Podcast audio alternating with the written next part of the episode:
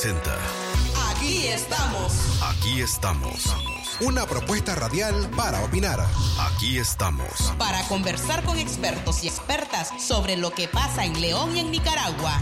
Aquí estamos. Para informarte de lo más importante ocurrido en la semana. Desde la cabina de Radio Darío en la frecuencia 89.3 FM. Aquí estamos. Para opinar, escuchar y proponer. Porque opinar es tu derecho. Defendamos la palabra. Aquí estamos. Aquí estamos. Aquí estamos.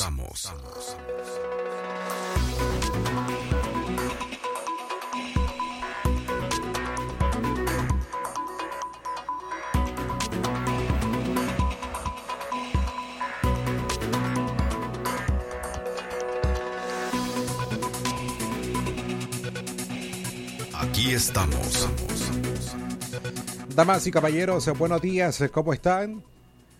Gracias a quienes sintonizan a esta hora de hoy sábado la frecuencia 89.3 de Radio Darío o a quienes lo hacen en nuestra plataforma en la web www.radiodarío8913.com.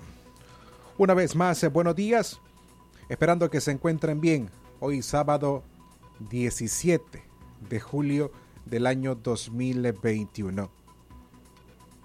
No está de más, por supuesto, saludar a quienes nos escuchan en los diferentes lugares que lo hacen, ya sea en los mercados de nuestra ciudad, en los triciclos, en los taxis, en las unidades de buses, en las oficinas, en los tramos, como popularmente conocemos en cada uno de los mercados.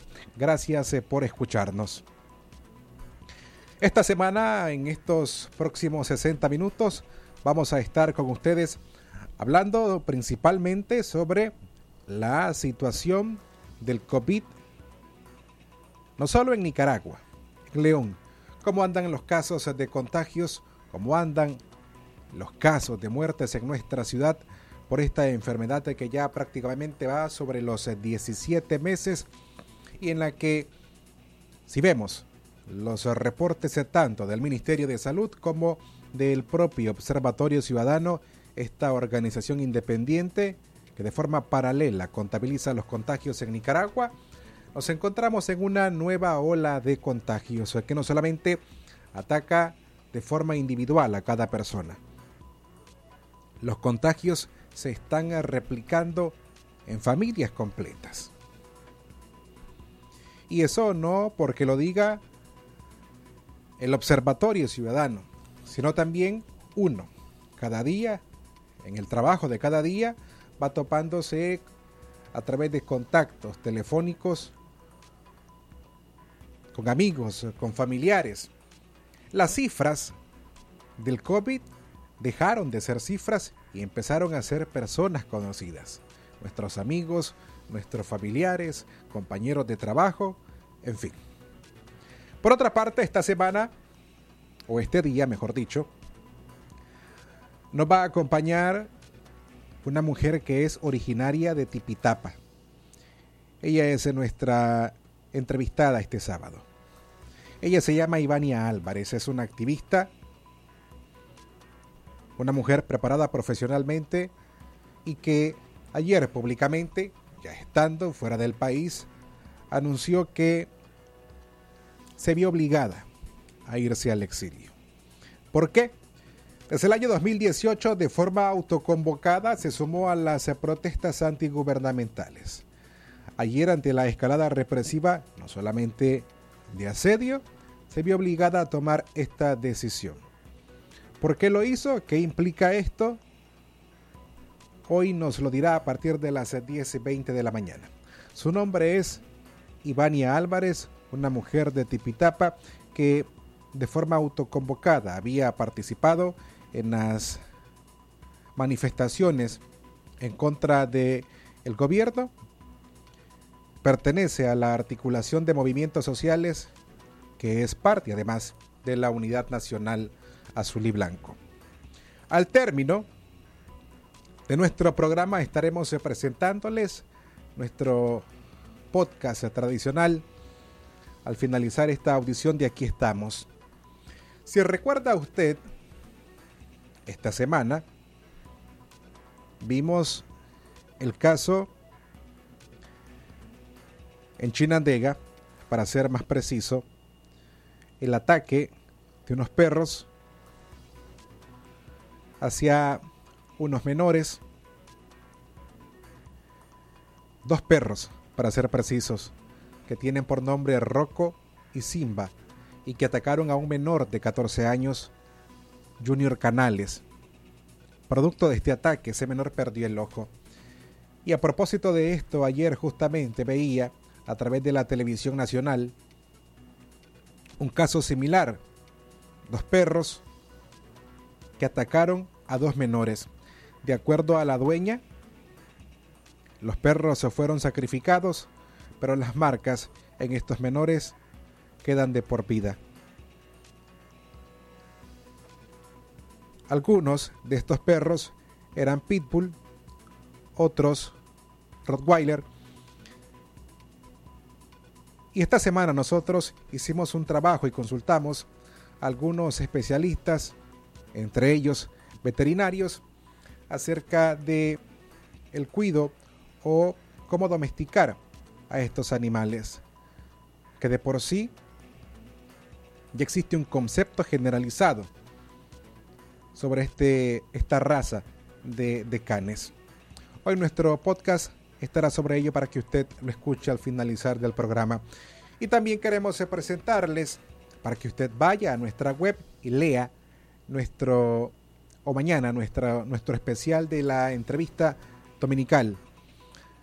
La entrevista para mañana es con el señor Roger Reyes. ¿De qué se trata? ¿Quién es Roger Reyes? ¿De qué habla? ¿Qué le preguntamos? Eso se lo explico al término de este programa. Cuando lleguemos a las 10 de la mañana con 10 minutos, hacemos una breve pausa y cuando regresemos aportamos cómo anda el COVID, cómo anda la situación de personas que en los últimos días están saliendo del país de manera forzada. ¿Quiénes son? ¿Cuántas personas son? ¿Cuáles son los países de destino? Se lo explico cuando regresemos de la pausa. No se retire, esto es, aquí estamos a través de Radio Darío.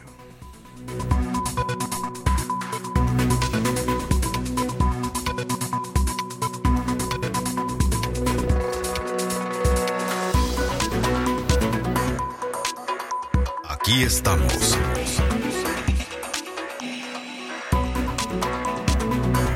Aquí estamos.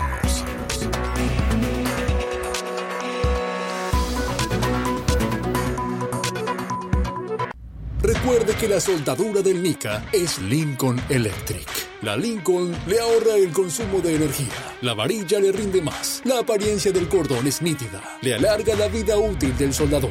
Las otras marcas ni se comparan con el poder y calidad del Lincoln. Importada exclusivamente por Casa MacGregor y distribuida en todas las ferreterías del país. La soldadura número uno en el mundo y en Nicaragua. Lincoln Electric. La soldadura del Nica. Imagina vivir en la casa del panadero, despertarse con el aroma de un bigote de chocolate o, por qué no, de dulce de leche. Imagina los desayunos y el café con unos deliciosos bimbojaldres. Descubrí la nueva familia bimbojaldres, deliciosos croissants rellenos de dulce de leche y chocolate. Probanos. Servicios Ópticos Ruedas. Somos los únicos en entregarle sus lentes el mismo día, con responsabilidad y garantía. Ofrecemos exámenes visuales, aro, lentes de medida y reparación en general, con facilidad de pago. Atendido por su propietario Carlos José Rueda. Horarios de atención de 8 de la mañana a 6 de la tarde. Mayor información vía convencional 2315-0267 o al celular 8660-2979. Le esperamos del Parque San Juan, 180 Barras al sur. Es natural cuidar de quienes queremos. Por eso es natural elegir la mejor protección para tu familia. Con jabón Solenti antibacterial y su fórmula natural de extracto de yogur, mi piel y la de mi familia toman un baño de confianza, nutrición y frescura todos los días. Por eso, nuestra piel se ve y se siente saludable. Con jabón Solenti, sentir bienestar es natural. Distribuido por Echamorro Industrial. Ahora, en Distribuidora La Merced, todos los productos de la canasta básica los recibirás hasta la puerta de tu casa. Sí, escuchó bien. Solo haz la solicitud al teléfono 2311-0824 y nuestro repartidor llevará la mercancía hasta tu hogar. El mejor servicio delivery y precios sin competencia. Solo en Distribuidora La Merced. Dinero que rinde más para usted. El envío a domicilio tiene costo adicional. Aquí estamos.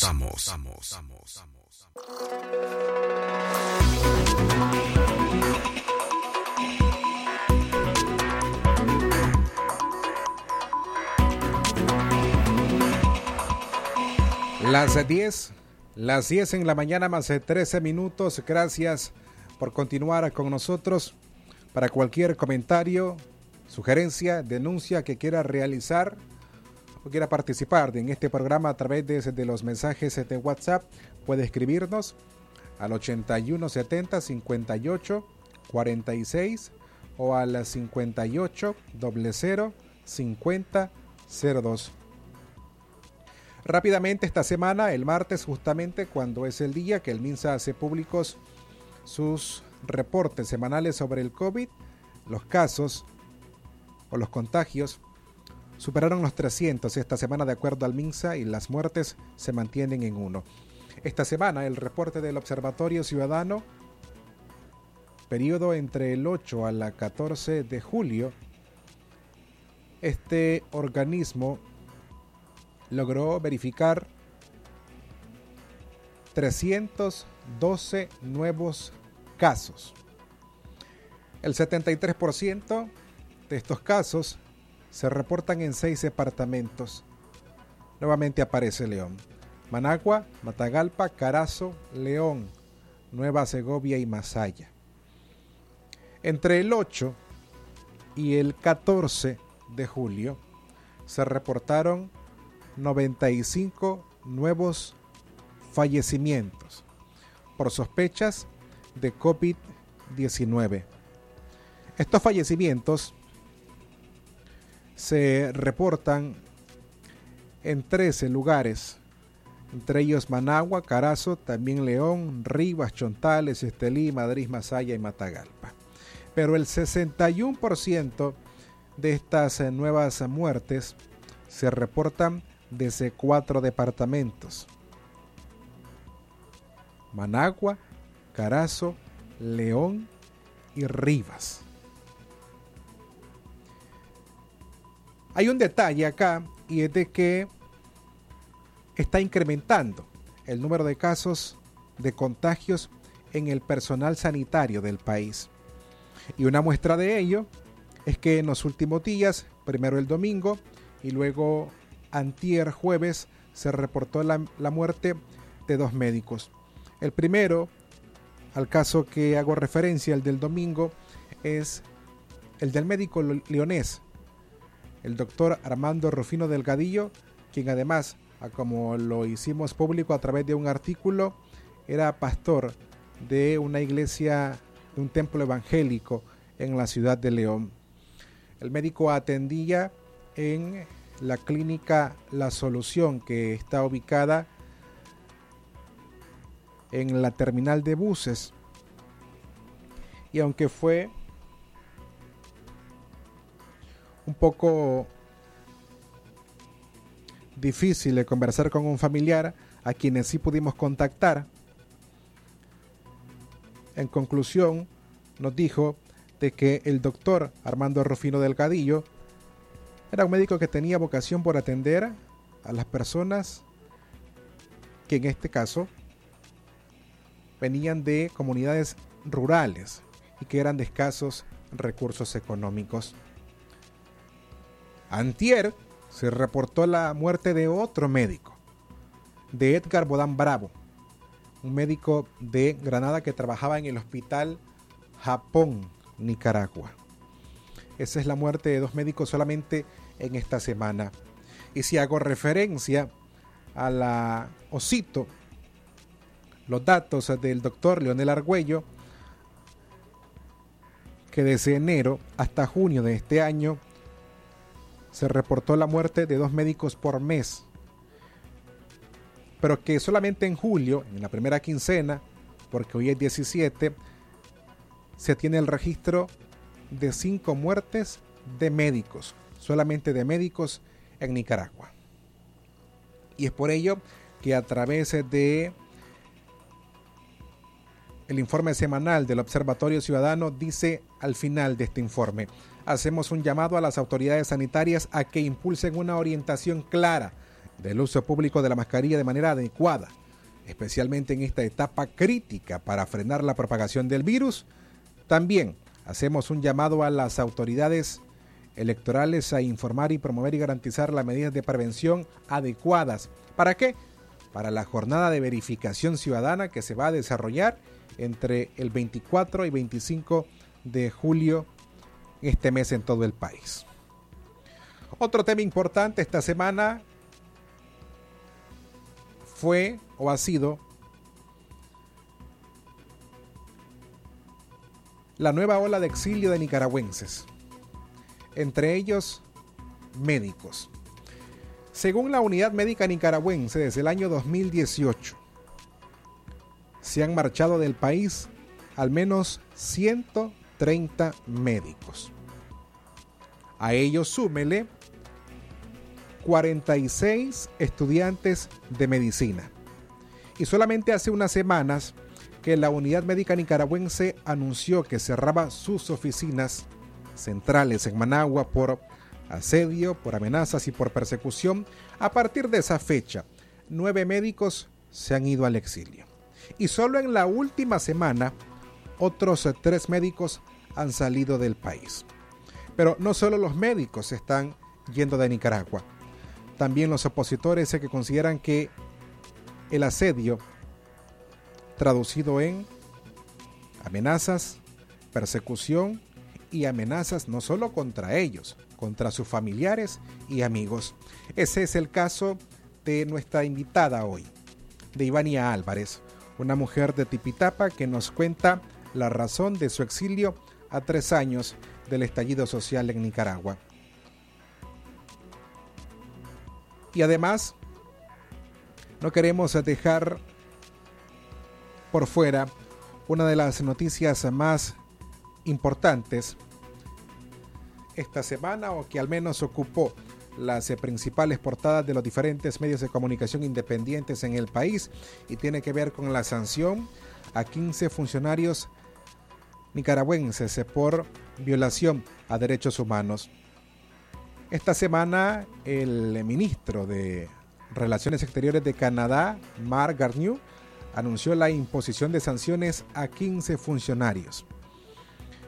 Entre ellos, por si usted no leyó esta noticia esta semana, fueron, o son, mejor dicho, altos mandos de la policía y del ejército.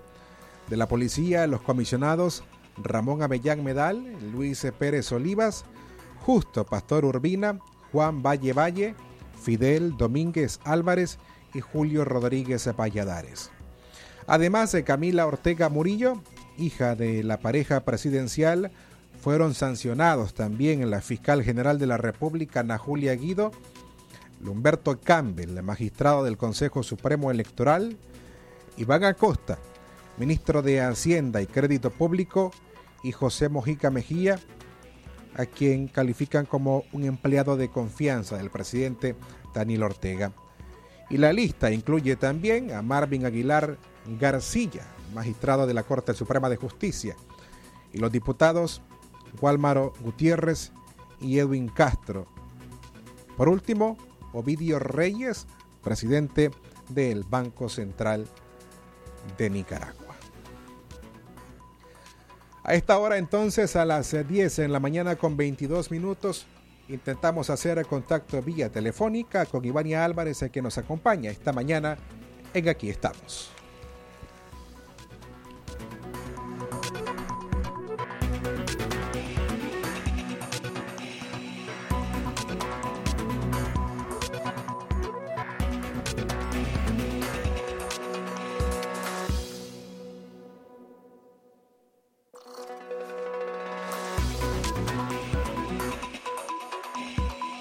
Estamos. Aquí estamos.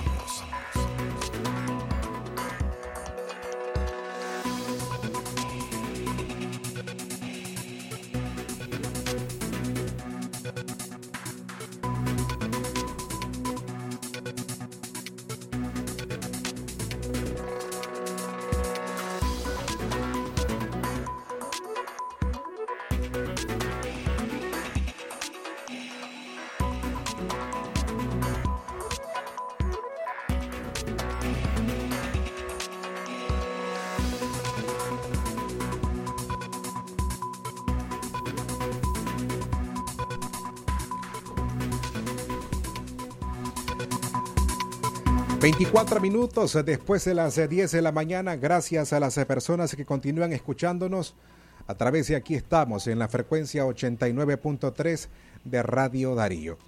Hoy nuestra invitada es Ivania Álvarez, una activista opositora originaria de Tipitapa, quien ayer a través de sus cuentas en redes sociales hizo público que ha dejado el país por la escalada represiva que ha sufrido en asedio no solamente a su integridad, sino también a la de sus familiares y personas cercanas a ellas. Es miembro de la articulación de movimientos sociales que forma parte de la Unidad Nacional Azul y Blanco. Ivania, buenos días, gracias por acompañarnos. Buenos días, buenos días a todos los que escuchan de, de Radio Darío. Brevemente he hecho, Ivania, una introducción de, de lo que ha ocurrido y que ahora estás eh, fuera de Nicaragua. No he ampliado porque quiero dejar esa parte y que nos expliques por qué la decisión tres años después del estallido social de dejar el país.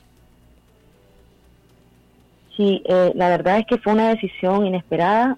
Hace un par de semanas eh, pensé que podía resistir más, que podía esquivar la violencia policial, pero sobre todo paramilitar. Eh, entonces estuve cambiando de casa, eh, pero por alguna razón siempre daban conmigo, por alguna razón, eh, aunque pasara días sin salir, siempre lograban encontrarme. en un momento probé hacer un viaje muy largo, creo que recorrí casi 300 kilómetros y, jamás se despegaron de mí. mi mayor temor, pues que son paramilitares, ni siquiera eran policías que podías identificar con algún chito, alguna foto, eh, era gente siempre cubierta la cara. Eh, la verdad es que mi decisión fue, fue tomada pues por la situación de mi familia, eh, las casas de mis familiares y de mis amigos y de gente que me apoyó estaba asediada y bueno, creo que uno siempre piensa como en los demás, ¿verdad? Porque también es una situación de incertidumbre. Muchísimas veces me tuvieron ahí, les pregunté que, que por qué no me llevaban, que qué pasaba y, ni siquiera ellos saben, ni siquiera ellos saben lo que están haciendo. Ellos dicen, eso no lo hacemos nosotros, eso esperamos orden, solo que necesitamos tenerte 24 horas vigilada. Entonces, eh, una, una situación bien confusa, eh, de incertidumbre, eh, de no saber quién es quién te sigue.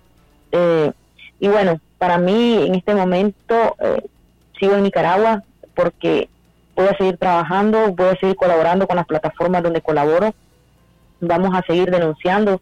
Eh, el montaje de un sistema eh, fraudulento para estas elecciones, que no es la primera vez que se ha registrado ya en el 2016, pero que esta vez ha sido con más violencia y con utilización eh, de eh, otros métodos como la judicialización de, los precandidatos y demás, ¿verdad? creo que la situación de Nicaragua es difícil, pero hay que seguir resistiendo de donde se pueda, como se pueda, salvaguardar la, la vida, pero no hay que dejarlos en paz, no hay que darle gusto, eh, están en una fase eh, de decadencia, están en una fase, eh, podemos ver hoy las caravanas muy, muy ralas, muy casi solo hechas por la policía en algunas ciudades. Entonces, se siguen manteniendo bajo su, su estado policial, pero pues nada es eterno, ¿verdad? Y, y decirles pues que mi, mi salida no responde a estar huyendo del régimen ni, ni a estar dejando, digamos, atrás la lucha. Al contrario, estoy buscando un espacio más seguro, un espacio que, que donde pueda dormir con más tranquilidad para poder seguir ejerciendo mi, activismo. Ivania, una persona como vos que toma esta decisión, mi pregunta es, ¿cómo organiza uno un exilio? Porque tengo entendido que para muchos de los rostros emergentes o periodistas o alguien que es reconocido como opositor que intente salir del país, la, el obstáculo a la hora de estar en la frontera es que tenés restricción migratoria. ¿Y cómo organiza uno un exilio? ¿A dónde vas? ¿Quién lo espera uno? Porque de pronto tomar este tipo de decisión eh, es de un día hacia otro por la misma situación que uno acá, eh, dentro del país, está atravesando. ¿Cómo organizas esto? Bueno, para mí, eh, a mí me habían ofrecido algunos amigos eh, eh, apoyo con sus casas, con sus lugares, ¿verdad? Eh, que me podían recibir en otros lugares. para mí lo más difícil, sinceramente, fue despegarme la vigilancia que tenía. Eso, eso me tardó mucho tiempo, mucho desgaste, estar vigilante las 24 horas para, digamos, para poder escapar, ¿no? Y definitivamente, pues, no hay una salida legal, ¿no? No hay una salida donde puedas pasar por frontera. Toca caminar. en mi caso tenía mucho miedo por, por el hecho de ser mujer algunas veces dan temor no que te roben, sino no que te violenten, ¿verdad? Entonces, creo que eso, fue lo más difícil para mí, sentirme que, estaba expuesta a muchas cosas, pero eh, yo creo que he sido bendecida porque me encontré gente en el camino que, me ha apoyado muchísimo, que, me ha ayudado. Eh, inclusive en un momento alguien me reconoció y, y, me...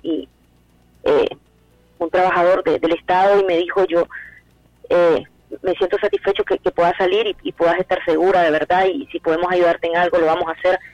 Eh, para mí eso fue reconfortante eh, y fue triste también ver en el camino un montón de nicaragüenses saliendo.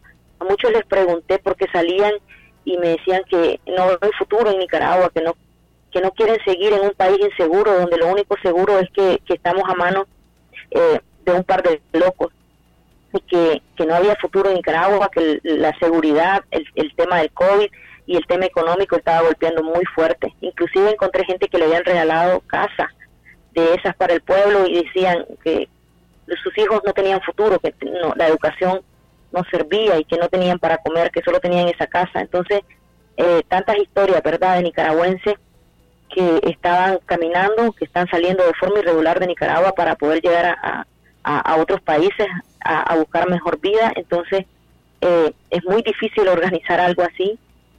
Yo estuve, yo he estado en muchas etapas de la represión del régimen, en las persecuciones, en los asedios, en los hostigamientos, en las amenazas.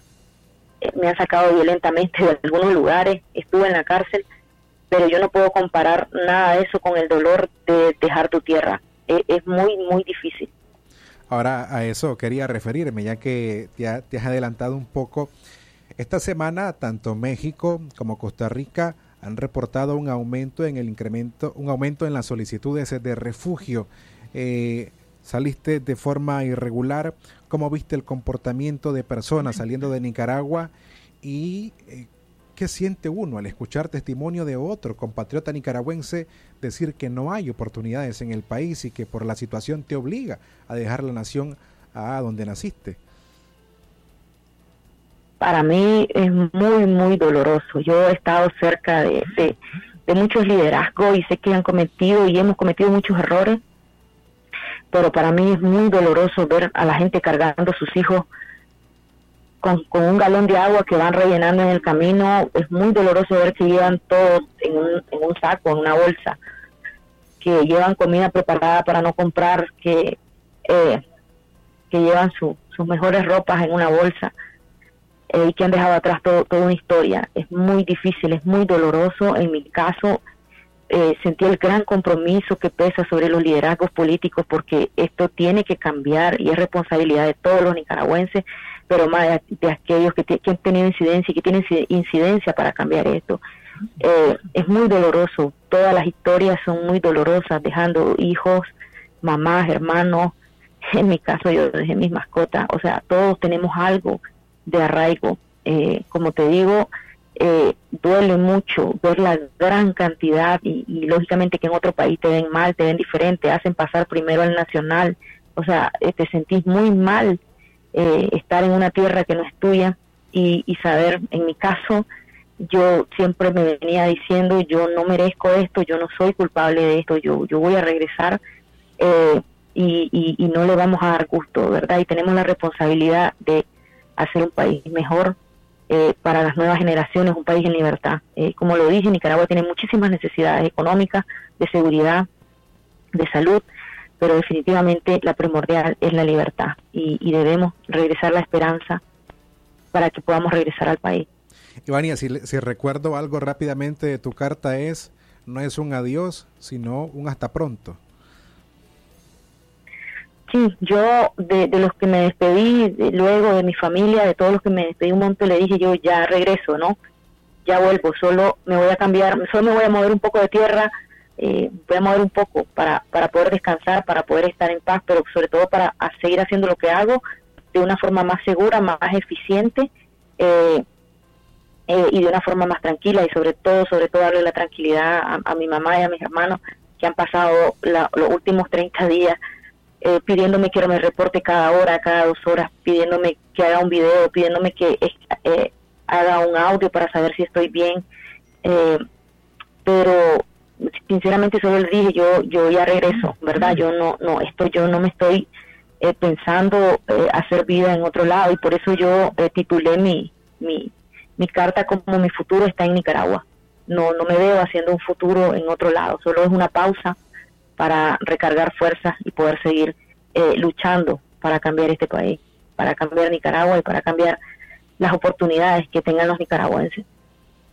Una última pregunta para concluir este espacio en el que me ha brindado esta entrevista. ¿Cómo queda en Nicaragua la oposición y principalmente la Unidad Nacional Azul y Blanco? Primero, cuando la mayoría de sus principales rostros o sus liderazgos han sido apresados y segundo, cuando parte también de sus miembros han salido del país. ¿Cuál es el futuro de esta organización opositora?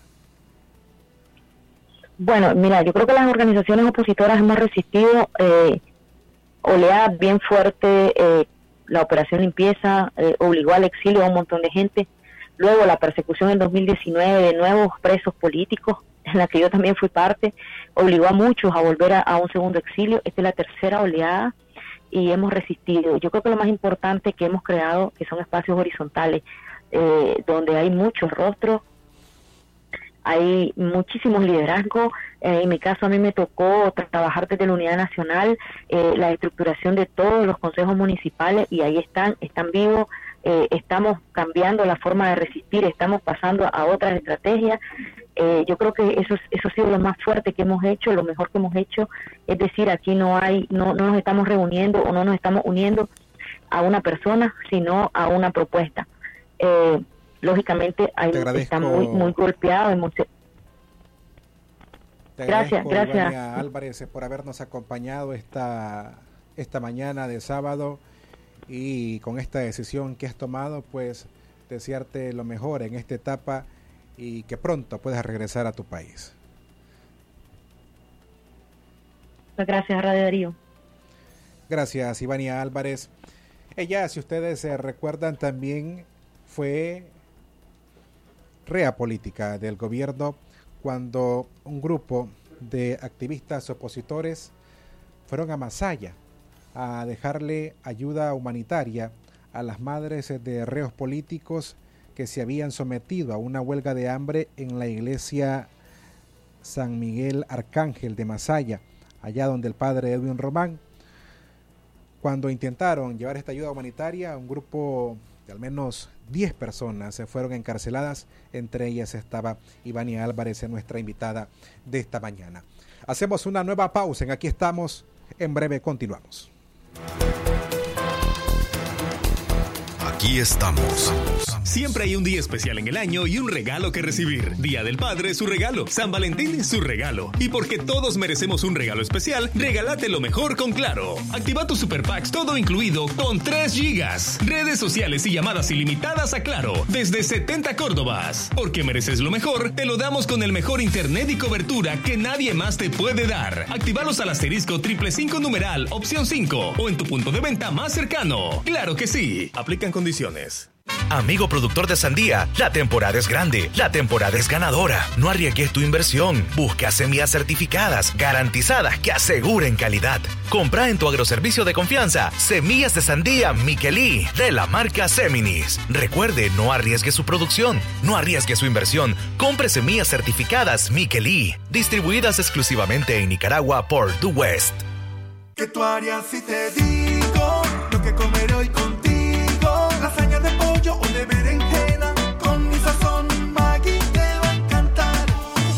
Vuelta tus platos al son de mi sazón Maggi con ingredientes naturales que te encantan. Con mi sazón Maggi te va a encantar. Solo por hoy, quintuplican tus recargas de 30 Córdobas a más. Activa tus super packs todo incluido, con redes sociales y llamadas ilimitadas en tu punto de venta más cercano. Claro que sí, aplican condiciones. Si querés un cambio, no esperes a que suceda. Nicaragua, despierta y toma las riendas de tu vida. Hagamos que prevalezca la solidaridad, la igualdad y el respeto. Que la pasividad no decida por vos. Construyamos otra realidad y juntos seamos artífices de nuestro propio destino. Unidos construyamos un país diferente. No perdamos la esperanza, es momento de creer. Somos la tierra del la fiesta en nuestra gente y queremos vivir en paz. Somos un fuego incandescente con sangre de valientes que luchan por la libertad. Aquí estamos. estamos. En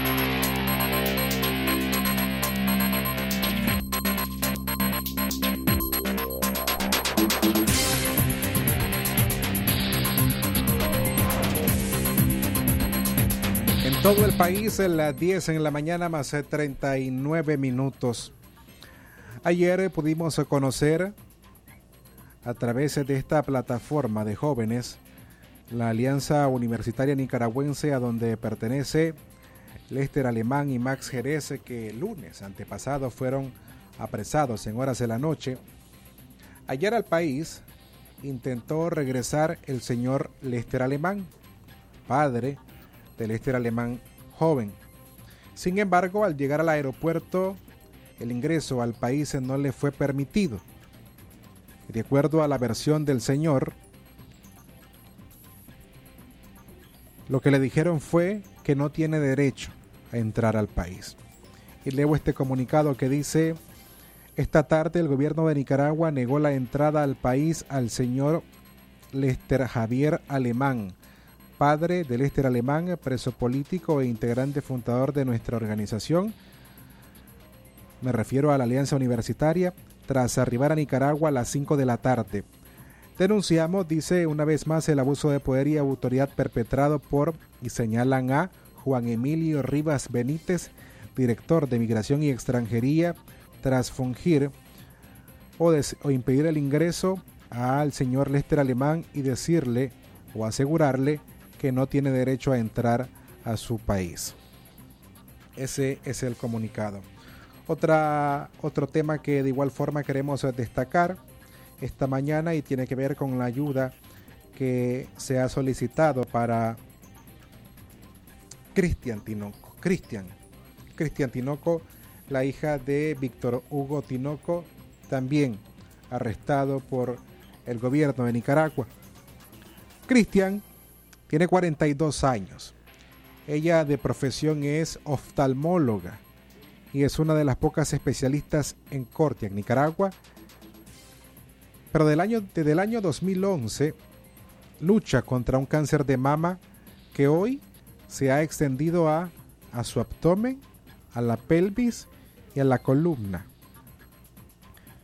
Su salud se vio afectada, y no es para menos, por el arresto de su padre, Víctor Hugo Tinoco, prisionero político que fue arrestado en junio pasado. Pero pese a esto, Cristian ha alzado la voz y ha brindado diferentes entrevistas para exigir la libertad de su padre y de todos los reos políticos en Nicaragua. Tras varios ciclos de, de quimioterapia, Cristian debe asumir hoy un tratamiento médico que resulta costoso y que asciende casi a los 50 mil dólares. Es por ello que han lanzado una campaña en favor de ella para realizar o pedir ayuda para Cristian Tinoco, la hija de Víctor Hugo Tinoco. Y hay diferentes formas de hacerlo. Hay una campaña a través de GoFundMe en donde usted te puede donar para esta causa y la donación o las personas que se han sumado a esto van aportando y la cantidad para poder llegar a esos 50 mil dólares va incrementando. Por último, como les dije al inicio, en el programa esta semana conocimos el caso de Junior Canales. Junior Canales, un menor de edad, 14 años, que vive en el barrio Vallardo Arce, esto es en Chinandega. El menor sufrió un ataque de dos perros, Rocco y Simba, dos perros de raza Pitbull. El menor perdió tras el ataque su ojo izquierdo.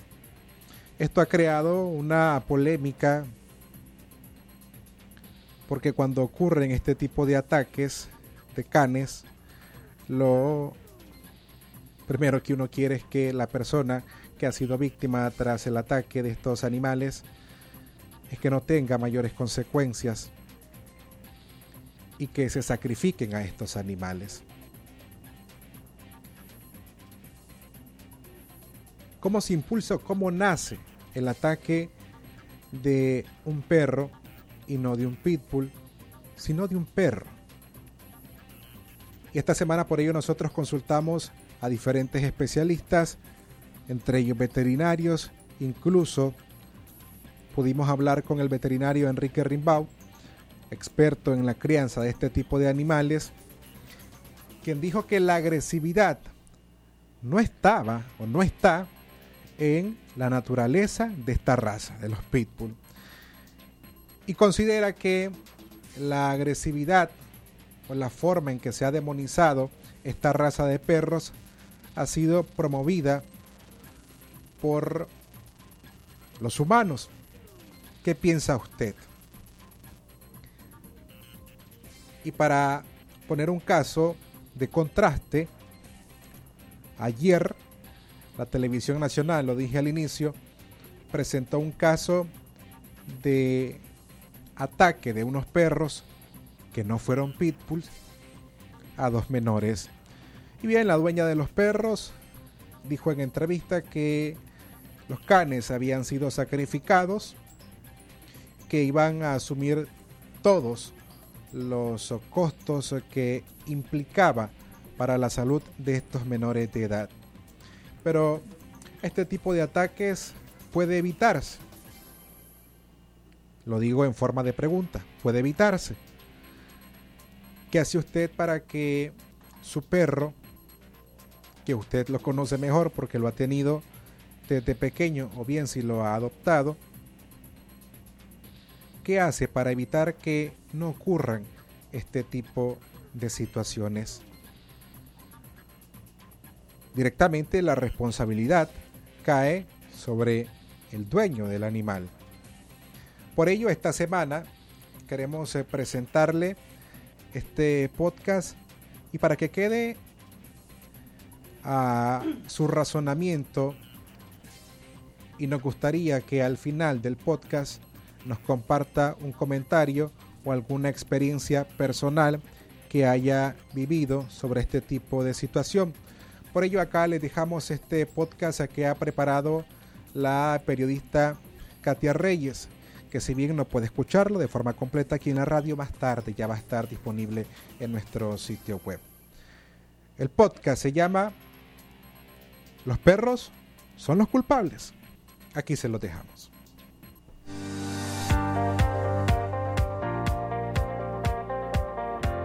Hola amigos y amigas, les saluda Katia Reyes. El equipo de prensa de Radio Darío le da la bienvenida y le invita a quedarse en estos minutos con nuestro podcast semanal. Compártalo, escríbanos acerca de los temas que quiere escuchar y no deje de seguir nuestras redes sociales. En Facebook, Radio Darío 89.3, en Twitter, Radio Darío Ni y suscríbase a nuestro canal en YouTube y sea el primero en ver nuestros videos.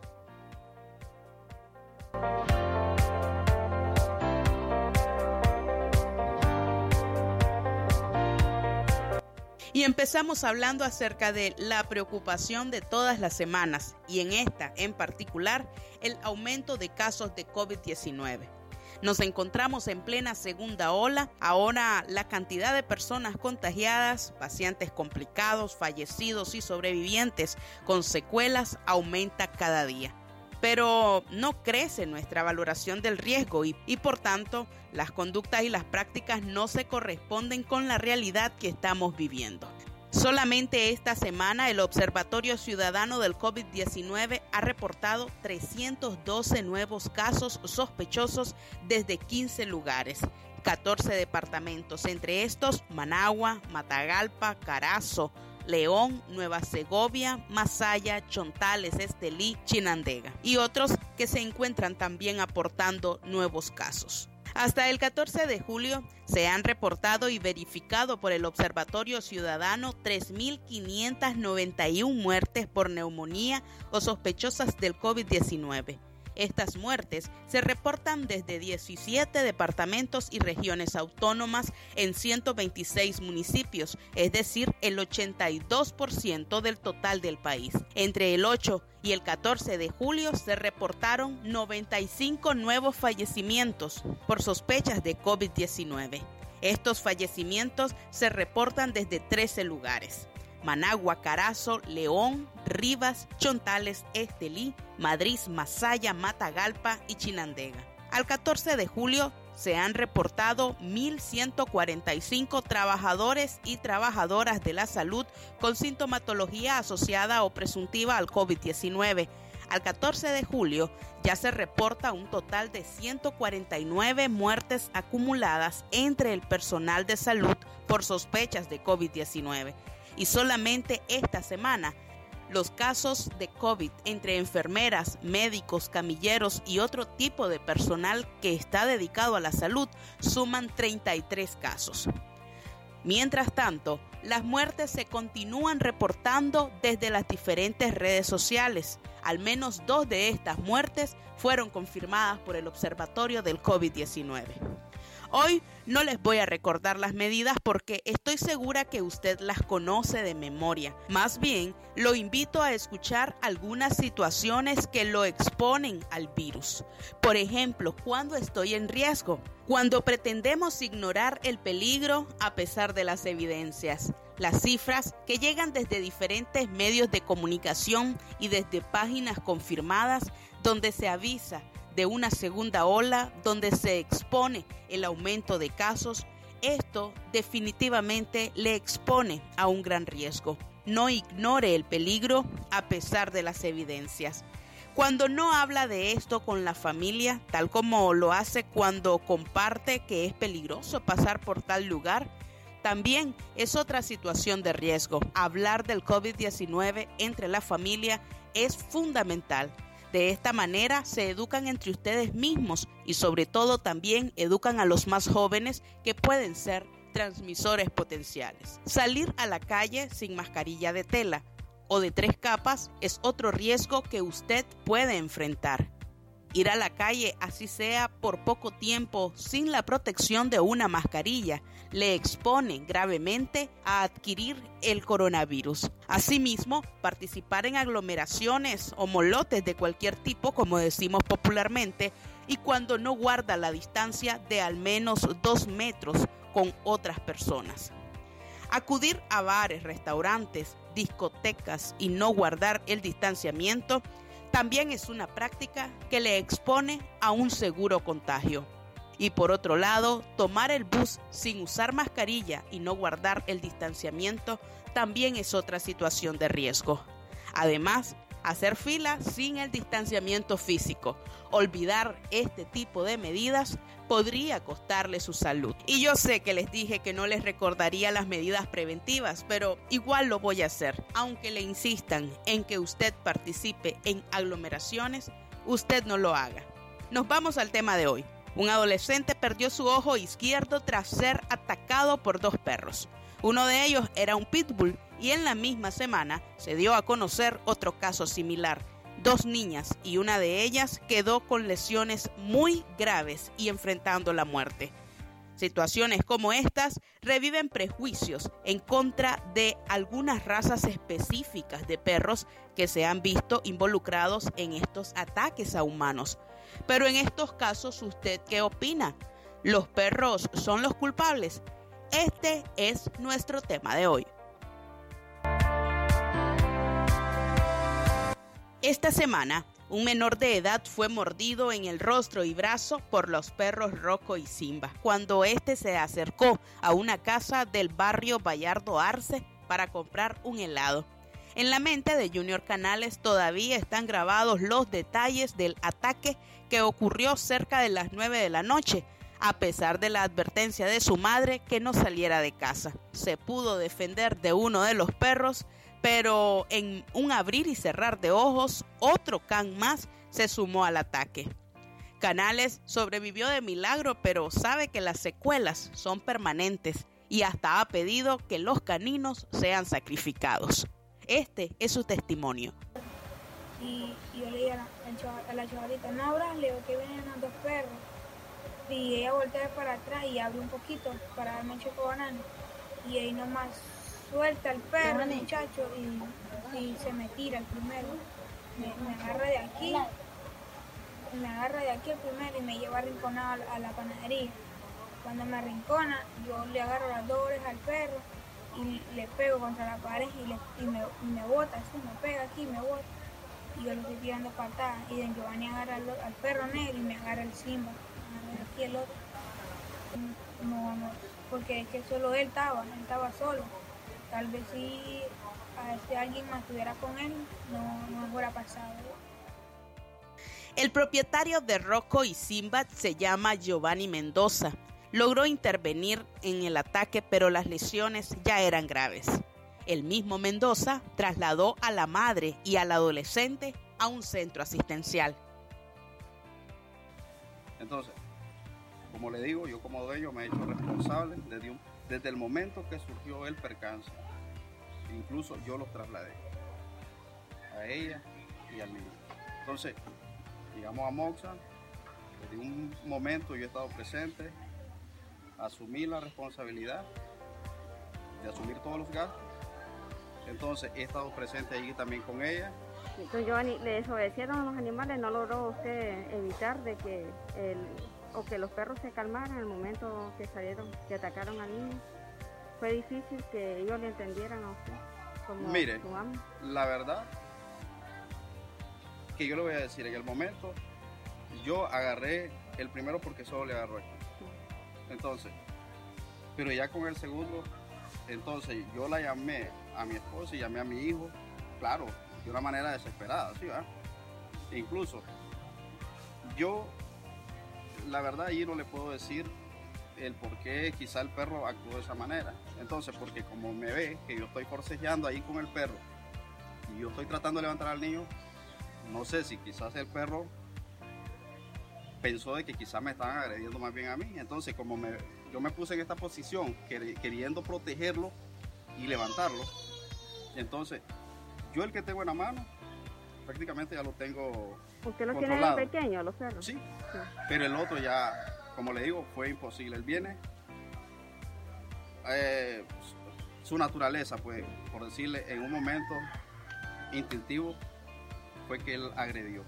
Giovanni, este, el niño perdió el ojo, el daño es irreversible.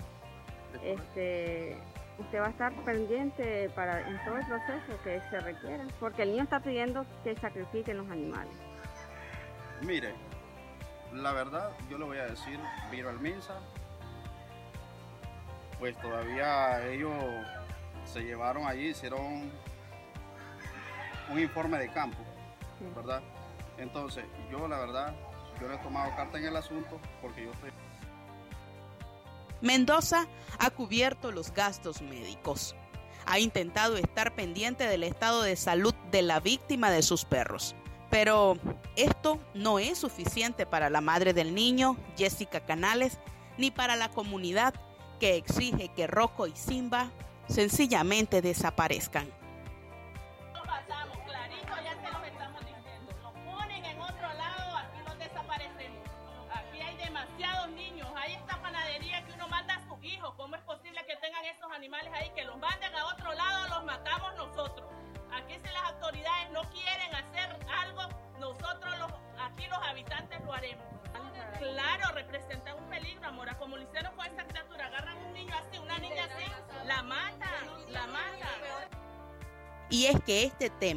Del ataque de perros de raza a niños tiene historia en Chinandega. En mayo del 2018, Luis Fernando Maradiaga Chavarría murió 40 días después de haber sido atacado por un can en la colonia Roberto González. Luis Fernando murió en el Hospital Infantil La Mascota en Managua. Ese mismo año, en diciembre, una niña de 8 fue trasladada e intervenida quirúrgicamente en el Hospital España, luego de ser atacada por un perro de la raza Pitbull en la comarca Campana Azul. Esta está ubicada al sureste de la ciudad de Chinandega. La menor de iniciales LCAR presentaba mordeduras graves en el rostro, con heridas cortantes y profundas en el labio superior y mejilla tras sufrir el ataque del animal. Y un año antes, en el 2017, las corinteñas de Yanira Elizabeth Vivas Gutiérrez, de 19 años, y su prima Fabiola Rivas, de 25, fueron atacadas por dos canes de la misma raza. Pero la semana no ha terminado y ya se reportan nuevos ataques en Chinandega. En el departamento de Masaya, las últimas víctimas son dos niñas. La menor de ellas solo tiene año y medio y fueron atacadas por dos Rottweilers en presencia de su padre, quien hizo lo posible para contener la situación. En la calle yo llevo a mi niña pequeña de año y medio en los hombros y la niña de 7 años va caminando a la par Cuando de pronto de una casa desemboca un perro de la raza Rottweiler y ataca a la niña de 7 años. Le ataca los brazos y lo comienza a morder y a, atacarle. Era una fiera ese animal. Pero de pronto yo me abajo a mi niña de, año y medio y para en ayuda de la otra la puse en el suelo sin darme cuenta que en ese momento sale otro segundo perro de la raza Pitbull y agarra a mi niña de la cara, de su cara, en la cual se la destrozó completamente, le destrozó su cara, le destrozó su labio y, y hasta por cierto tiene un pedazo de labio menos mi niña tiene un poco de este labio y que arriba tiene un pedazo menos. Según la dueña de los perros. El veterinario Enrique Rimbau, experto en la crianza de estos animales, ha referido al ser consultado por medios de comunicación nacionales que estas razas de perros como Pitbull son muy dóciles. Apuntó que en los años 50 incluso eran conocidos como niñeros porque eran perros orientados al cuidado de infantes pero luego, narcotraficantes y gángsters mexicanos, gente mala, los entrenaron para pelear y esa cultura ha permanecido. Para el especialista, la agresividad no era la naturaleza de los perros de la raza Pitbull. Considera que la agresividad es promovida por sus propios dueños. Esto ha dicho Rimbau en entrevistas ofrecidas a la televisión nacional. Si vos tenés un Pitbull, un American Stanford, un American Bully, que son todas razas muy similares, tu casa es su reino. No puede entrar un extraño sin que vos lo autorices. Entonces, si entra un extraño o entra un perro, él va a atacar, porque defienden su territorio. Un animal que vos lo encadenas, le dejas dos o tres metros para que pueda desplazarse, lo obligas a comer y a beber donde él defeca y orina, lo tenés a la lluvia, al calor, a la intemperie. Ese animal no va a estar tranquilo cuando se, se zafe de la cadena. Es un animal que va a salir furioso. ¿Por qué? Porque se ha sido sometido a una serie de vejámenes que no le deseamos a nadie. estos animales son muy dóciles. De hecho, en los años 50, 60, los consideraban los niñeros en Estados Unidos porque los encargaban de los niños. Eran los perros que se orientaban a cuidar niños. ¿Qué pasó después? Hubo gente del narcotráfico, muchos mexicanos, que empezaron a, eh, a criarlos como perros de pelea. Y son perros muy fuertes. Entonces, si vos lo entrenás para pelea, el perro queda entrenado para pelea. Otros conocedores invitan a revisar cuáles son los objetivos de una familia al adquirir un perro o una mascota, informarse acerca de las características de la raza y de las especificaciones del cuido. Es importante para evitar este tipo de situaciones tan dolorosas para las dos familias, para las familias de las víctimas y también para las familias propietarias de los perros. Primero, ¿para qué compro el perro? Para que me acompañe, para que vaya a casar conmigo, para que me cuide la casa. Cuando yo lo tengo ya, estoy claro, cuando ya, eh, y con la responsabilidad que conlleva esto, y estoy claro para, qué fue que compré el perro, viene el otro 50%, que es donde entramos directamente los humanos. ¿Qué significa esto? Yo puedo tener un labrador, que es un pan de Dios, un perro de familia, o un golden retriever, que es un perro tranquilo, súper cariñoso, este, lo mejor pues, para recomendado para la familia. Pero sin embargo, si le damos maltrato a ese perro, si no lo sacamos, si lo mantenemos amarrado todo el día, si yo decía, poner el ejemplo, lo amarramos y le soltamos una carga de cerrada de triquitraca, o sea, gente que hace todo eso, lo que vamos a ver ahí, aunque él en su, en, eh, aunque en su genes, se, vamos, vamos a crear una fiera ahí. En el año 2011 en nuestro país se aprobó la Ley 747. Esta ley está dirigida a la protección y el bienestar de los animales domésticos y animales silvestres domesticados. En su artículo 45, la ley establece la eutanasia animal o el sacrificio de los animales solo cuando el perro en este caso tenga una enfermedad terminal o incurable, cuando esté en sufrimiento permanente y cuando sea agresivo y no pueda ser nuevamente socializado bajo ningún método establecido. Los perros que atacaron a las hermanitas de Masaya ya han sido sacrificados. Sus dueños no opusieron resistencia. Mientras tanto, una de las víctimas, la menor de año y medio, se debate entre la vida y la muerte. Como ya antes los expertos advirtieron, los propietarios tienen obligaciones muy puntuales cuando se trata de adquirir un perro de la raza pitbull o otro tipo de razas que son muy fuertes. Proporcionarle alimento, albergue y buen trato a sus mascotas es una condición necesaria. Brindarle los cuidados veterinarios indispensables, esto es muy importante, porque de esa manera tendrán todas sus vacunas y además se sentirán seres cuidados. Tomar las medidas necesarias para evitar agresiones a personas, a otros animales y a la propiedad privada. Si no está listo para cumplir estas obligaciones, es mejor no buscar una mascota.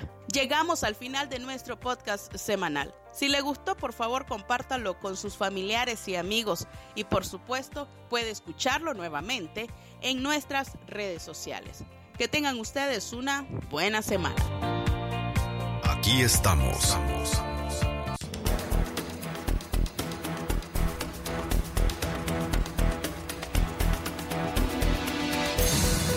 Y tras haber escuchado el podcast de esta semana, nosotros llegamos al fin también de nuestro programa, agradeciéndole a usted por habernos acompañado en estos 60 minutos de nuestro programa. Aquí estamos, el programa en el que abordamos un resumen de noticias de lo más importante en la semana, una entrevista en la que hoy nos ha acompañado Ivania Álvarez y al término el podcast de cada semana con un tema diferente sobre lo que ha sido relevante y que considera, consideramos puede ser de interés para usted, para su familia.